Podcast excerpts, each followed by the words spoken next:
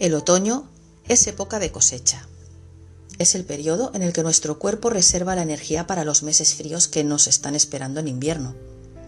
Según la medicina tradicional china y la teoría de los cinco elementos, el otoño pertenece al elemento metal. El otoño es el inicio del ciclo yin. El yang del verano está disminuyendo y el yin está creciendo para alcanzar su máximo en invierno. Los días son más cortos, hay menos actividad y las personas se encuentran menos eufóricas que en verano. Otoño es una buena época para terminar los proyectos que hemos empezado en primavera y recoger la cosecha de nuestros esfuerzos.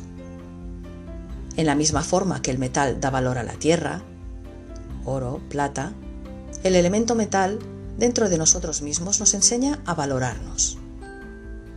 Por ello, el otoño es una buena época para mirar hacia nuestro interior.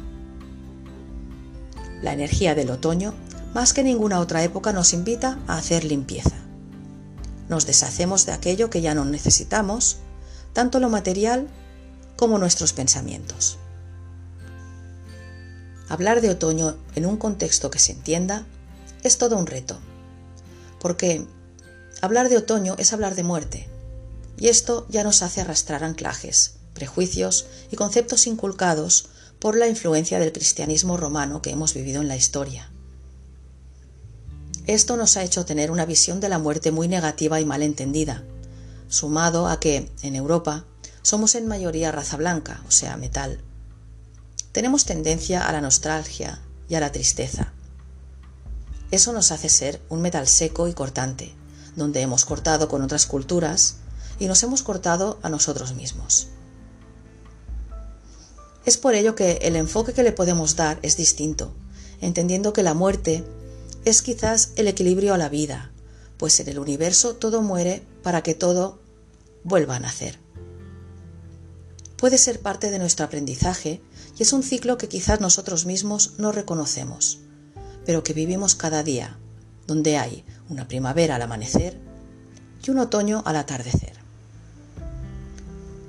Si aprendemos a ver esto y sentir ese ciclo anual dentro de un mismo día y lo aplicamos a nuestra vida, donde también tenemos una primavera con un atardecer, entonces quizás habremos llegado a esa comprensión de lo más simple. Es ahí donde podremos entender esa pregunta que se dice que se le hizo a Buda en su lecho de muerte. Maestro, ¿y al final qué queda? Y Buda dijo, una mente clara y un corazón tierno.